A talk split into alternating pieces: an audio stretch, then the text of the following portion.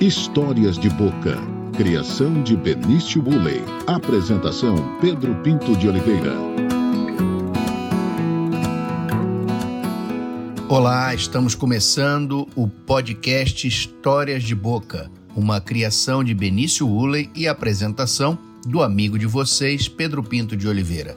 Benício Ulley é meu neto. Quando ele tinha de dois para três anos, quando ia dormir, a minha filha lia historinhas da turma da Mônica, revistinhas. E uma noite o Benício falou assim para minha filha: Não, mamãe, eu não quero histórias de revistinha, não. Eu quero histórias de boca do vovô. Foi criado assim, então, esse podcast, Histórias de Boca. E hoje, nesse podcast especial, a gente coloca lado a lado três nomes que são referência na prática do rádio em Mato Grosso e do estudo do rádio e do podcast. Uma oportunidade para conhecer mais e melhor algumas histórias de quem fez e faz rádio e do contexto da explosão do uso do podcast, o chamado rádio expandido, inclusive aqui em Mato Grosso, como é o caso do nosso podcast Histórias de Boca. Três grandes profissionais e gente da melhor qualidade. Vanderlei Munhoz e Jurandir Antônio radialistas que conhecem na prática como ninguém o rádio, com um longo tempo de produção radiofônica no cenário sonoro de Mato Grosso. E o meu colega do programa de pós-graduação em Comunicação e Poder, o PPGcom da UFMT, o professor doutor Luan Chagas. Luan é uma referência nacional dos estudos de rádio e podcast. Vale a pena ouvir de novo, mas agora juntos como um diálogo, o Vanderlei, o Jura e o Luan. Primeiro a gente começa pelo Jurandir Antônio, que tem o mapa do rádio de Mato Grosso e fala um pouco da força desse meio, especialmente no interior do estado. Vamos conferir.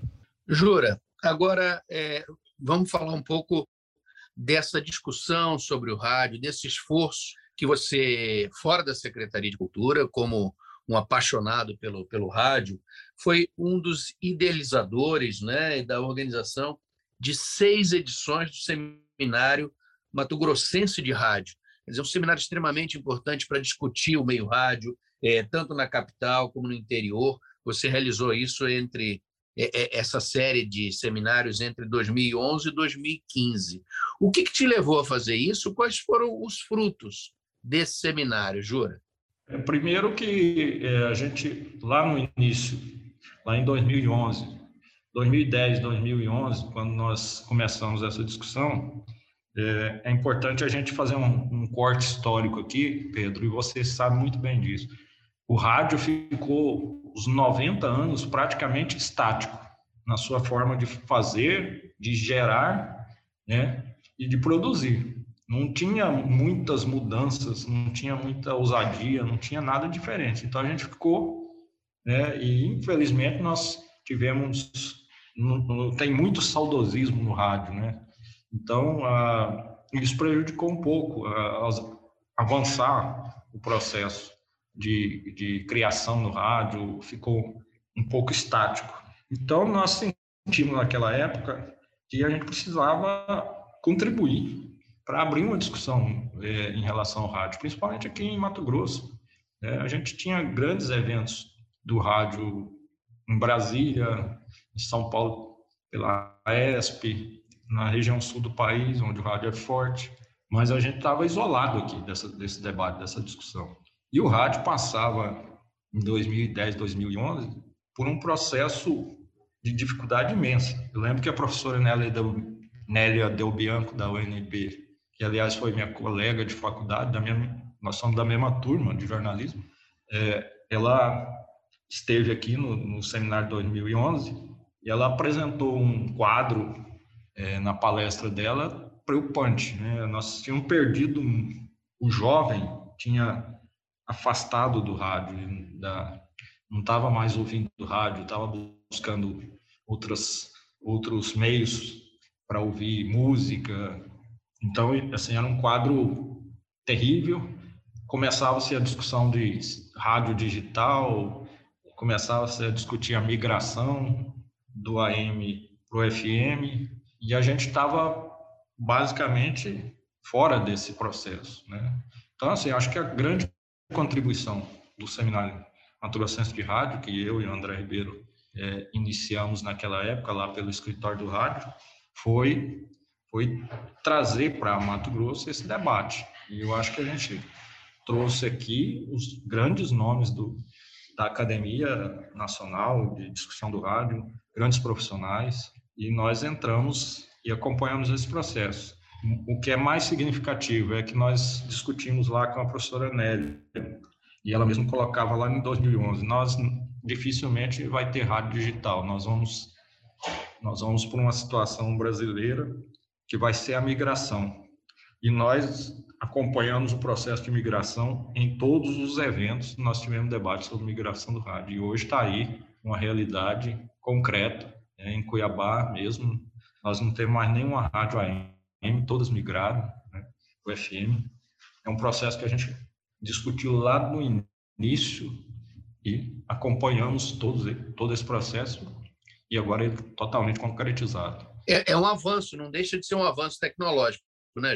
Foi um avanço, quer dizer, o que nós avançamos nos, em 10 anos, agora o rádio com 100 anos, né, é, nós avançamos o 10, o que nós ficamos praticamente 90 anos estacionados, né? Então, é, essa coisa mais, assim, econômica, né? Porque o, o rádio AM, você sabe muito bem disso, viveu em rádio AM, é, é uma fortuna para você manter uma rádio AM, AM, era uma fortuna. Energia era um devorador de energia, né? Foi ficando tudo muito caro. É, alguns equipamentos foram as, as empresas pararam de, de produzir. Dizer, então, o rádio começou, o AM começou a ficar sucateado e, e os anunciantes preferindo investir nas rádios FM por causa da qualidade do som. O som do, do AM com, com os prejuízos que ele enfrentou a vida toda de interferências. Então, é, nós pudemos acompanhar então esse momento de transição é, do rádio AM para o FM, a, a, acompanhando para e passo todo esse processo. Né? Então, eu acho que o seminário rádio teve esse, nesse papel e foi importante, além de discutir programação, conteúdo, fazer uma série de debates né, que acho que coisas que a gente debateu lá atrás, até 2015, ainda precisa ser retomada, é, principalmente a questão do conteúdo, que eu acho que, que é o que a gente ainda vai enfrentar em um processo de debate. É, é, que tipo, qual, qual o tipo de discussão com relação aos conteúdos, é, Jura? Eu acho que é o seguinte, você tinha lá uma rádio AM que tinha lá sua programação mais voltada à prestação de serviço, é, uma rádio mais próxima do, do, cidadão, com o jornalismo, com a participação ao vivo do, do, do ouvinte. Aí você, de repente, você tinha lá três AM que fazia bem esse papel de prestação de serviço, transmitia futebol, é, a missa, e aí, de repente, você tem uma mudança radical para o FM.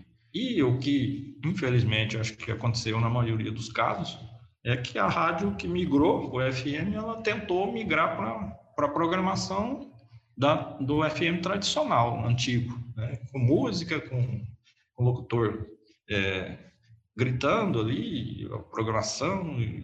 Eu acho que, que a gente precisa discutir esse conteúdo novo nesse novo formato do rádio. Eu acho que a gente precisa ampliar um pouco essa discussão. E está muito parecido, né? As rádios estão, a programação muito parecida. Agora, Jura, você tem um mapa da situação assim? Qual é a informação que a gente pode trazer aqui para o nosso internauta aqui do podcast Histórias de Boca com relação ao interior de Mato Grosso? É, existem diferentes temporalidades, algumas rádios mais modernas, outras com um padrão mais antigo. Como é que é o mapa do rádio no interior de Mato Grosso? Primeiro que Mato Grosso é um estado onde o rádio é muito forte. Ele tem uma presença significativa. Pelas razões da situação nossa, né? da geografia, da formação, da ocupação. Então, essas questões todas interferem. É, nós temos municípios alguns que só tem o rádio, única fonte de informação, o único veículo de comunicação nessas cidades. Né? Esse aspecto da importância do rádio é indiscutível, né? Ele, aí nós temos municípios onde temos emissoras é, já com um padrão é, de qualidade muito expressivo, né? Você pega, citar alguns aí, Sinop, é, Sorriso, é, Alta Floresta, né? Colíder, você tem emissoras muito fortes né, nessas regiões, é, Juara e aqui Barra do Garças. Então você tem é, cidades importantes onde o rádio tem muita presença, né? Agora nós temos outras características, por exemplo, Mato Grosso tem uma quantidade expressiva de rádio. Nós temos mais de 100 emissoras de rádio comunitárias, que são rádios que funcionam com extrema dificuldade. Mas em alguns municípios, e são muitos, é, você tem essa emissora comunitária como a única fonte de informação da cidade. O que que a gente viveu esse processo aqui? Nós é, geramos em cadeia de rádio aqui é, jornalismo direto de Cuiabá para o interior, há muitos anos atrás, né? Tivemos várias experiências de rede, de rádio, é, para gerar o jornal falado daqui de Cuiabá, da capital. Mas é, o que que hoje eu acho que é que é muito interessante nesse processo é o, é o papel que essas emissoras, por menor que seja o município, a importância que, que a informação local ganhou nessas nessas comunidades, nessas emissoras do interior. Então, assim, não adianta mais você querer mandar rede, matérias longas, é, porque essas emissoras elas vão priorizar a informação local. Depois tem um espacinho para o estadual. Aí depois para o nacional. E antigamente, na nossa época, quando produzia na Vila Real, lá em 83, 84, a gente tinha lá um, tinha um bloco de notícia internacional. Hoje não tem. Né? Raramente a notícia internacional ganha um espaço uma emissora de rádio, principalmente nessas no interior. Então, assim, eu acho que tem cidades que avançou bastante a, a produção das emissoras. Vivemos com as dificuldades imensas de, de faturamento, né? É de, mas, assim, tem emissoras aí em cidades aí que você tem break comercial de 9, 10 minutos, né? Você passa em Campo Verde e é impressionante o tanto de anunciante né? do comércio, do varejo. Né? Então, é, acho que houve, assim, uma melhora significativa nessa produção. E, mas também nós temos aí a dificuldade imensa com mão de obra. Né? Essa modernização do rádio também, que foi muito rápida e ela tirou muita gente, aquele operador tradicional que operou com cartucheira, que usou disco de vinil, esse aí praticamente foi tirado do mercado e não houve a formação de, de uma mão de obra para suprir isso rapidamente, né? Porque, assim, igual nós falamos, né? As mudanças ocorreram muito rápido no rádio. Ficou estacionado, mas quando veio mudança, veio é, atropelando tudo. Né? Nós temos muita dificuldade de mão de obra, no interior principalmente. Jura, vamos falar de uma, uma outra mudança que é mais específica de, de conteúdo, rádio expandido, o podcast. Essa é uma experiência que nós estamos, inclusive, travando aqui. É, o podcast é a fonte da juventude do rádio, Jura? Olha, o podcast realmente é, assim, das novidades. E o rádio é, é pródigo nisso, né? De, de quando está em dificuldade se superar, né? E, e nós superamos tantas vezes as dificuldades que são inúmeras, né? Em momentos muito ruins para o rádio, ele soube se reerguer. Então, assim, o podcast é, é eu considero assim um dos, das, um dos produtos mais fantásticos do rádio é, nesse momento que a gente está vivendo de, de grande avanço no rádio. É, ele ele é importante.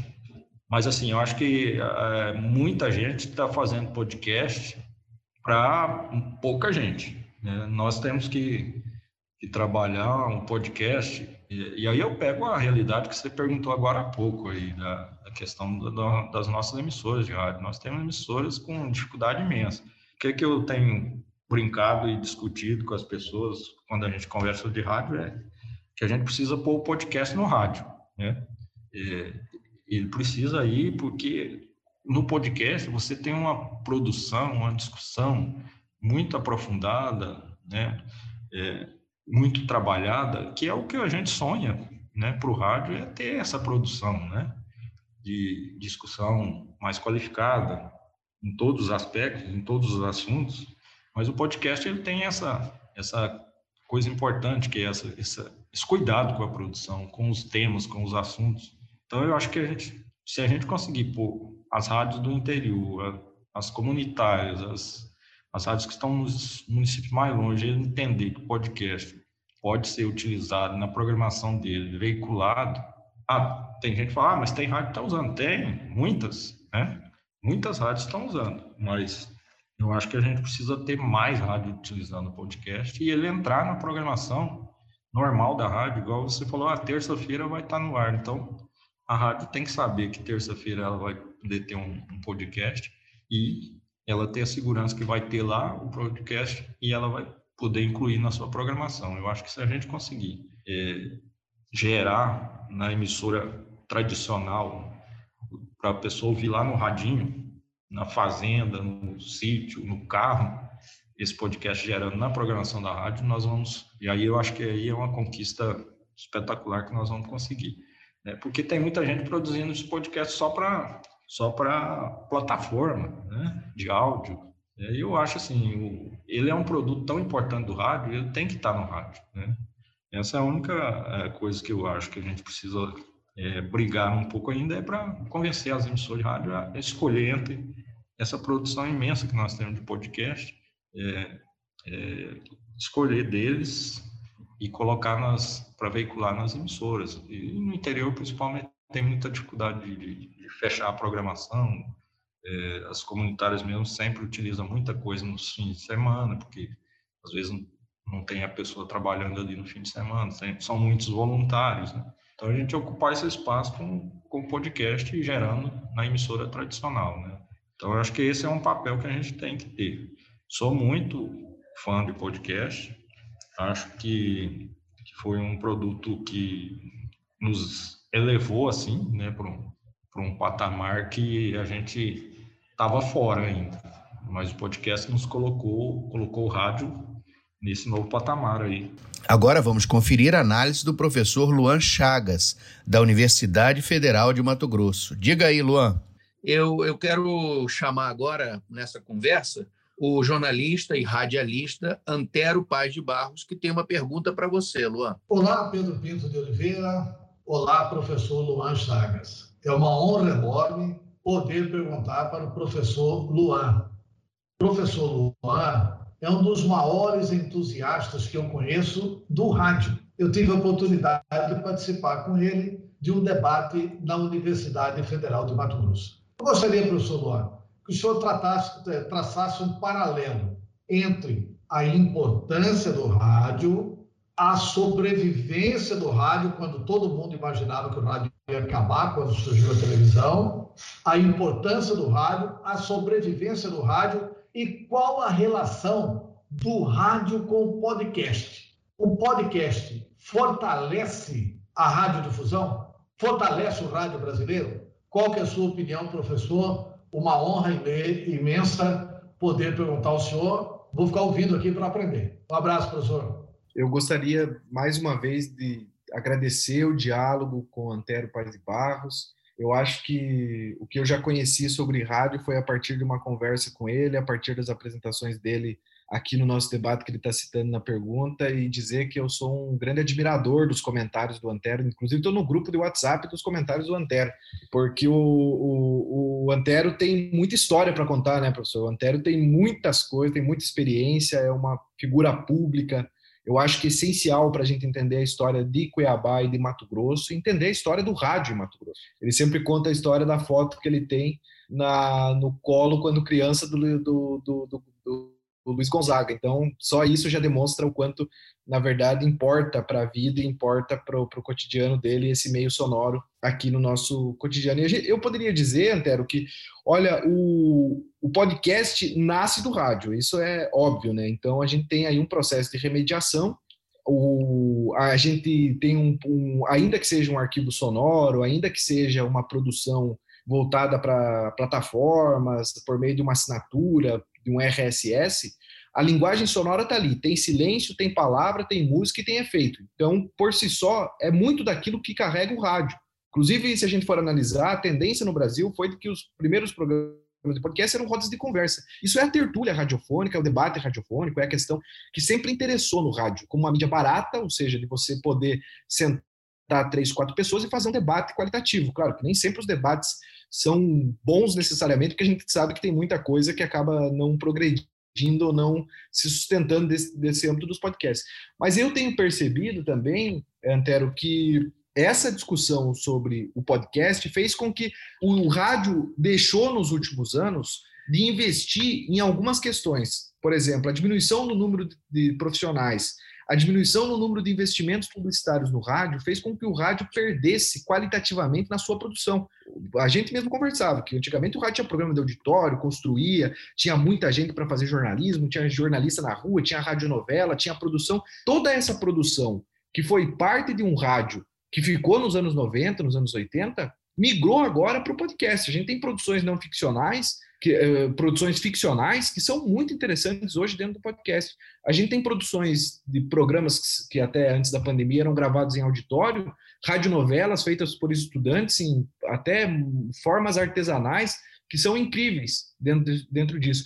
E o modelo de contar histórias, ou seja, podcasts que contam histórias, ou entrevistas em profundidade, essa sonorização e a produção sonora de qualidade vindo de jornais impressos e não necessariamente de emissoras, como é o caso dos podcasts do Café da Manhã, o Assunto, o Estadão Notícias, que constroem uma linguagem sonora e se apropriam da linguagem sonora que o rádio deixou de lado por muito tempo. E é interessante porque eu vejo que agora a gente está tendo um produto inverso aquilo que a gente tinha, se a gente ouvir uma reportagem, por, exemplo, da Filomena Saleme, que foi é, premiada na Rádio Dourado nos anos 90 sobre a fome, a gente vê hoje nos podcasts, isso tem provocado as emissoras a reorganizar as suas produções, a reorganizar os seus conteúdos e começar a investir também nessa profissionalização, nessa melhoria da qualidade sonora dos seus produtos, que é o caso do que está acontecendo hoje com a CBN, que lança o Vozes e vai produzir grandes reportagens dentro do dial mesmo, do, do, dentro do FM, de forma mais rebuscada. Ou a própria Band News, que vai investir no 123 Segundos, que é um podcast que vai para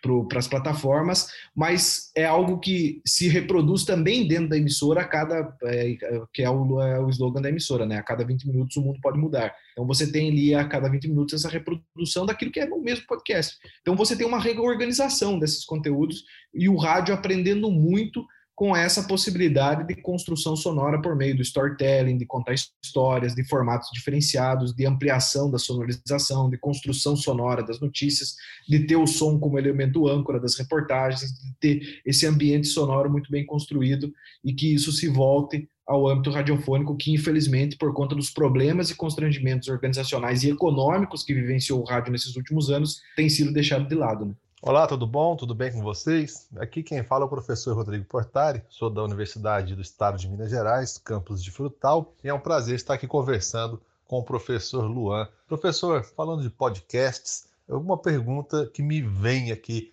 à mente. Nós acompanhamos muitos aí em plataformas como Spotify, Google Podcasts, há uma, uma produção muito grande, cada vez maior, desse formato né, radiofônico on demand para a internet. Mas algo que não me deixa é, me, de me preocupar é como a gente pode pensar esses podcasts para a mídia interiorana. Nós somos aqui do interior de Minas Gerais e a gente percebe que muitas dessas produções aí, as que se destacam principalmente em, ter, em termos de jornalismo, são de grandes é, emissoras ou de vinculadas a grandes grupos né, de mídia ou que possuem aí até mesmo jornalistas reconhecidos e renomados em todo o país. Mas e aqui o interior? O podcast ele tem vida Será que existe aí uma janela de mercado, uma forma de que essa mídia interiorana de cidades pequenas, de 20 mil, 30 mil, 50 mil habitantes, possa chegar a seu público e fazer sucesso? Como é que o senhor vê essa questão do podcast para a mídia interiorana? É algo que me incomoda e gostaria muito de ouvir a sua opinião sobre isso. Muito obrigado, um grande abraço a todos e até a próxima. Rodrigo, muito obrigado pela pergunta. Eu acho que é uma preocupação muito legítima, porque, primeiro, o podcast, a gente, o rádio é acessível. O rádio é o segundo o Atlas da Notícia, é o meio de comunicação mais acessível às pessoas, tá? Na maior parte dos lares brasileiros, a gente tem um, mais emissoras de rádio do que emissoras de TV, obviamente, ou sites e jornais impressos. A gente acabou de fazer um levantamento para um TCC de uma estudante aqui do curso de jornalismo que mapeou os rádios nas mesorregiões aqui do estado de Mato Grosso, identifica mais de 150 rádios. Enfim, ainda faltou emissora para identificar. Então a gente sabe que o rádio já é acessível por natureza. Tem mais rádio do que smart, do que smartphone e do que acesso à internet. Então é um problema para o podcast, ou seja, o podcast não é acessível a toda a população. A última pesquisa feita pela Globo, em conjunto com o Ibope, Inteligência, demonstrou que 57% dos entrevistados sabiam o que é um podcast. Isso cresceu nos últimos anos por conta dessa massificação do que a gente chama de segunda era, do que um italiano vai chamar, Tiziano Bonini vai chamar de segunda era da profissionalização dos podcasts, que é quando os conglomerados de mídia começam a dizer para as pessoas, ó, oh, o William Bonner, ó, oh, ou o podcast que está aí na tua plataforma. Você sabe o que é um podcast? Você sabe como que baixa um podcast? E isso faz com que as pessoas tenham acesso maior. Mas no Brasil, a ausência do acesso, a dificuldade do acesso à internet é um, é um elemento que dificulta isso. E o que, que acontece? A regionalização é ainda um processo em construção, por mais que, eu vou dar alguns exemplos, eu acho que já é algo que está naturalizado. Eu vou citar o exemplo de Cuiabá. Cuiabá hoje tem uma produtora de podcasts, tem um site com podcasts, que é o caso do PNB Online tem uma produção de podcasts na universidade que distribui podcasts para as emissoras de rádio, para que as emissoras possam tocar dentro das suas emissoras. Tem emissoras de rádio que já distribuem os seus conteúdos, como é o caso da Rádio Capital, como é o caso da Rádio Vila Real, que já distribuem os seus conteúdos no formato de podcast. Então, já distribui dentro desses sites. Então, eu acho que é uma possibilidade de regionalização, até porque, por exemplo, o podcast que chegou agora entre os mais ouvidos da plataforma do Spotify sobre entretenimento nas últimas semanas é um podcast de uma influenciadora de Cuiabá, da Milena.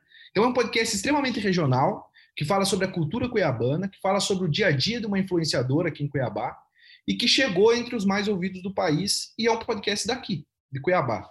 O podcast da Polícia Militar de Cuiabá é um podcast muito ouvido. Aí tem o um podcast dos bombeiros, tem o um podcast do governo do estado, tem o um podcast da prefeitura, tem o podcast da, da, da, da, Associação Comercial, tem o podcast da Associação dos Agricultores, tem o podcast produzido dentro da universidade.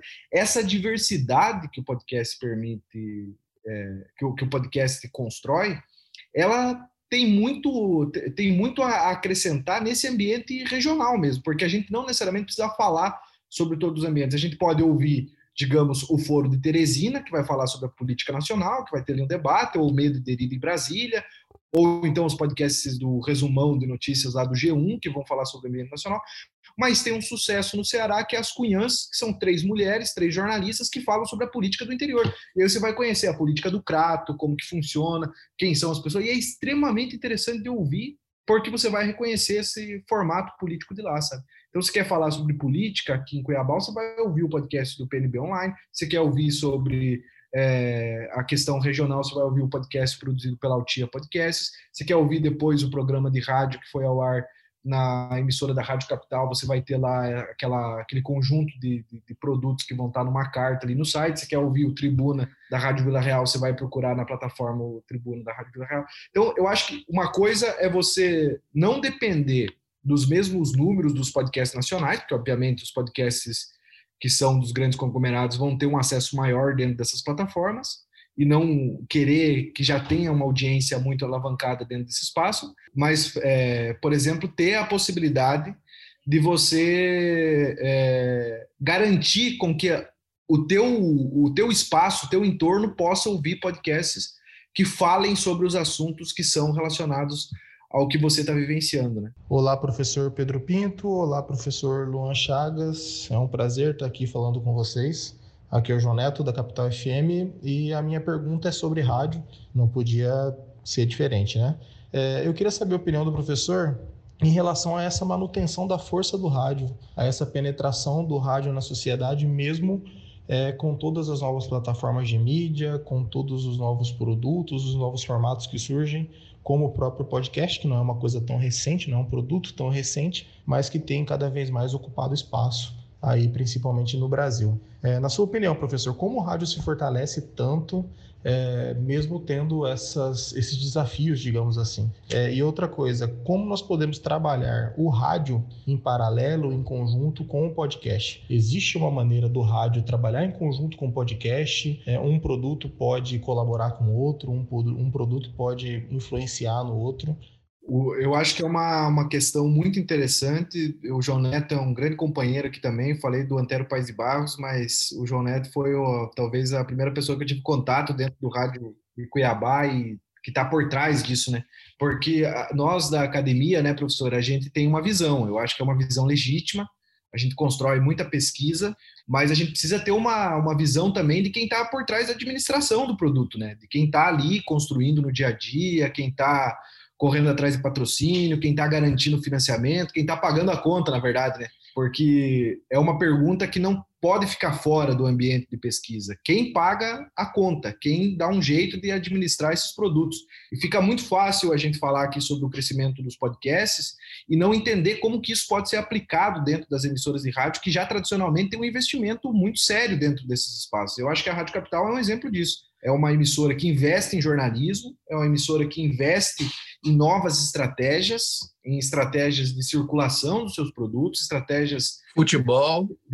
Exatamente. Foi a emissora que transmitiu toda a Série B, então não é uma emissora que começou agora a transmitir, porque o Cuiabá está na Série A, né?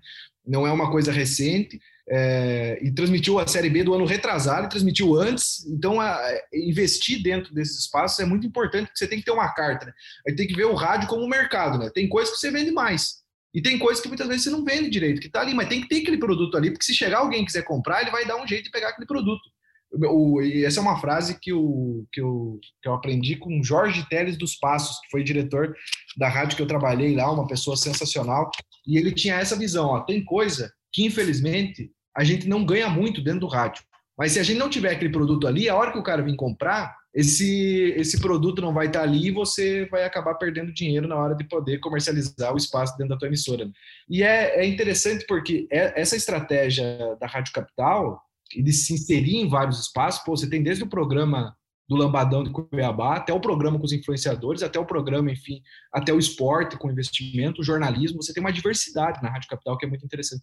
E eu acho que essa contribuição do podcast, João Neto, é algo que pode nos ajudar em alguns pontos. Quando a gente migra os nossos programas para dentro do podcast, a gente tem duas estratégias. Uma delas é reconhecer as especificidades da plataforma, Vamos pensar, por exemplo, a CBN vai lá e produz o Vozes somente para podcast, não distribui isso na programação. Então, ela vai produzir somente para esse espaço, somente para esse âmbito. Ela vai utilizar esse espaço só como uma forma de divulgação. Por outro lado, a gente tem a, outra estratégia, que é a estratégia de transposição dos conteúdos. Então, eu vou enviar o meu conteúdo do Jornal da Capital para dentro da plataforma. Vou enviar o meu conteúdo do, do, do, do, programa do fim de semana para dentro da plataforma vou enviar o outro programa para dentro da plataforma, sabe? principalmente os programas falados. Eu acho que os programas musicais são, são mais difíceis da gente é, mensurar isso dentro do ambiente, porque a gente vai disputar com a música que está dentro do, do Spotify, dentro do Deezer, e aí a gente não tem como disputar. Eu acho que a gente não disputa mais o ambiente de música, porque as pessoas escolhem a sua programação dentro desses espaços e não dá certo. Agora, quando a gente leva o programa falado, as discussões daquele programa, o que aquele programa está transmitindo dentro do, de uma série de entrevistas, de interesses locais, a gente tem, além de como garantir uma fidelização por meio de assinatura, por meio de escuta, garantir o acesso às métricas. Eu tenho apresentado agora, apresentei na última, no, no último curso para a rede de rádios universitária do Brasil, um curso, uma oficina sobre análise de métricas, porque esses ambientes, essas plataformas como Spotify, Deezer, Castbox, nos oferecem muitos dados interessantes. Tipo de público, o que, que o público está gostando de ouvir, quem é esse público, qual o perfil, o perfil de idade, o que, que eles estão ouvindo dentro da plataforma, que tipo de música eles gostam mais de ouvir quando ouvem esse determinado programa. Então, eu posso adaptar a minha programação depois a músicas que são tendências dentro daquele programa. Eu posso reconhecer, por exemplo, que, de que região essas pessoas estão ouvindo de que locais elas estão acessando. Tem hoje a plataforma do Google que dá a possibilidade de perceber até que ponto a pessoa ouve aquele podcast, ou seja, até que ponto o meu programa foi interessante, até que ponto ele deixou de ser. Pô, vou ouvir de novo essa métrica junto com os produtores e dizer, ó, aqui a gente teve uma queda que, que aconteceu nessa queda? Será que o assunto não estava interessante? Será que a gente errou? Será que teria, deveria trazer alguma coisa a mais? Será que pode reorganizar nossa linguagem? Por que, que, tal, por que, que a gente tem uma escuta concentrada em 23 a 25 anos e não tem uma escuta concentrada em 35 a 45? Então, eu acho que essa plataformização, ainda que ela seja um problema, muitas vezes, se a gente for pensar teoricamente, quando a gente vai falar em estratégia comercial, ela é muito boa para que a gente tenha ali o dado da plataforma nos auxiliando a redirecionar a nossa linguagem, os nossos públicos, e inclusive oferecer, professor, para o cara que vai anunciar uma estratégia específica, sabe? Porque quem vai anunciar também, ela quer, ele quer um retorno daquilo. Ninguém anuncia e dá dinheiro porque, ah, vou dar aqui um determinado valor para a emissora porque eu gosto da emissora. Ele vai anunciar porque ele quer um retorno da marca dele, do produto dele, ele quer vender o que ele está produzindo. A gente vive num sistema capitalista e vive num sistema que tem que girar dinheiro. E eu acho que o rádio e o podcast são elementos que estão dentro desse sistema comercial e que são grandes, é, são espaços fundamentais de giro econômico no país, sabe, de giro financeiro. Então, quando a gente vai falar sobre isso, eu acho que a gente precisa cada vez mais, não só da pesquisa radiofônica, que é uma coisa que a rádio já vai fazer, mas que custa, mas a gente também pode agregar essa pesquisa radiofônica, o consumo nosso dentro do espaço do podcast e depois, inclusive, comercializar esse consumo, sabe? Ou até produzir. Eu falava da pergunta do, do Rodrigo Portari, mas essas produtoras de podcasts no interior hoje, elas estão agregando valor e conseguindo manter financeiramente a produção de podcast do terceiro setor. Então, ela faz um podcast para uma ONG, faz um podcast para um determinado grupo, ela faz um podcast ali para um anunciante, ela faz um podcast privado, como a gente tem hoje assessorias de imprensa e assim por diante, que vão atuar nesse sentido. E tem um crescimento muito grande em algumas cidades. A gente não chegou a cidades, eh, não chegou a identificar, talvez, em cidades com menos de 300, 200 mil habitantes. Mas o caso de Cuiabá é um exemplo, o caso dos grandes centros tem sido um exemplo, o caso de cidades do interior que já tem produtoras específicas que, além de produzir o comercial, produzem o podcast. Eu acho que as emissoras de rádio podem prestar esse papel também, no sentido de comercializar esses espaços a partir de um determinado. E a emissora, olha só, professor, já tem um número de ouvintes. Dizer para o ouvinte que ele vai ter acesso a isso depois do horário, que ele não precisa se preocupar, porque se ele não conseguir ouvir naquele momento, ele pode ouvir depois, pode ser uma, algo, um elemento agregador, inclusive, para a própria emissora. E para concluir esse diálogo especial falando sobre o meio rádio, que é um meio que é a paixão do brasileiro, a gente ouve os argumentos do Vanderlei Munhoz, radialista e policial federal aposentado. Ele fala sobre a experiência que fez juntando o rádio na Polícia Federal como forma de educação de motoristas e do uso também do teatro, outra sua paixão. Vamos ouvir então o Vanderlei Munhoz. Eu queria que você ouvisse aí e conversasse, falasse um pouco com a professora Vera Lúcia Leite Lopes, que tem uma pergunta para você. Vamos lá. Oi, Vanderlei. Aqui é a professora Vera Lúcia Leite Lopes. Tudo bem? Vanderlei, você fez o curso de radialismo e sempre deixou bem clara a sua paixão pelo rádio. Eu gostaria de saber por que o rádio sempre foi o foco principal em sua carreira. Professora Vera Lúcia, que saudade. Olha, Pedro, eu aprendi muito com a professora Vera, viu? Na matéria, na disciplina específica de rádio, foi uma grande mestra. Eu, eu curtia muito as aulas dela. Olha, professora, por que o rádio sempre foi o foco principal em minha carreira? Bom, já contei aqui uma coisa de infância, né? Era um sonho de menino ainda muito criança, que imaginava que dentro daquela caixinha existia homenzinhos muito pequenininhos que falavam e que cantavam. Então aquilo veio como uma magia, um sonho de criança. Depois que eu entendi o que era um rádio e, e, e como que o rádio era, foi utilizado no passado, e que eu ainda aspiro que ele volte a ser, talvez nem todos, mas eu tento fazer rádio dessa maneira, porque o rádio é uma concessão pública e que nasceu para ser um, um veículo de transformação social. E, infelizmente, a maioria das emissoras hoje não atuam assim. Então, essa possibilidade de servir a comunidade, de ser um agente transformador, de poder oportunizar a voz a toda e qualquer pessoa da comunidade, na cultura, nas artes, na literatura, né? enfim, no, na prestação de serviços. Então, para mim, o rádio é um dos meios de comunicação mais democrático que existe. E se ele for utilizado para fazer o papel que ele nasceu para ser, então ele cumpre com excelência ser o agente, aquilo que é ser agente, um agente de transformação social. Então, assim, vem de uma magia de infância, de um sonho de menino, é, e depois de entender o quanto que o rádio pode ser útil para as pessoas e o quanto você pode ser, é, enquanto pessoa, esse instrumento de que, através do rádio, auxilia tanto uma comunidade. E aí isso foi crescendo dentro de mim.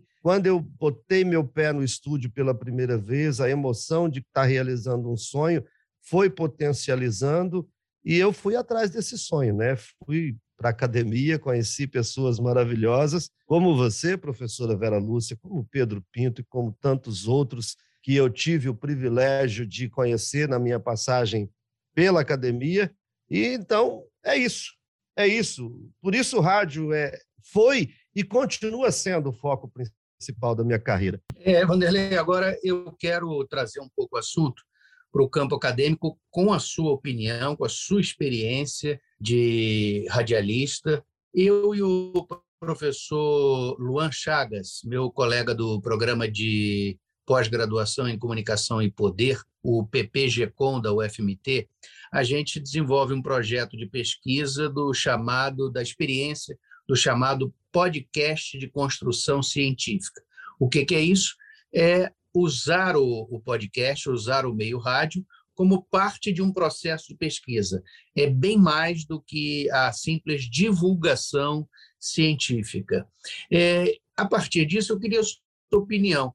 Em que lugar fica esse chamado rádio expandido, podcast, no meio rádio? O que, que você acha que representa para o meio rádio ter esse aporte de modernidade, isso, e a gente está falando de, de moda também, dessa presença forte, inclusive até na própria academia, do podcast. Olha, Pedro, primeiro deixa eu registrar aqui a satisfação que eu tive de conhecer o Luan, faz um trabalho fantástico, né? Não fui contemporâneo dele na, na universidade, mas já tive. Ele é bem novinho, ele é bem novinho.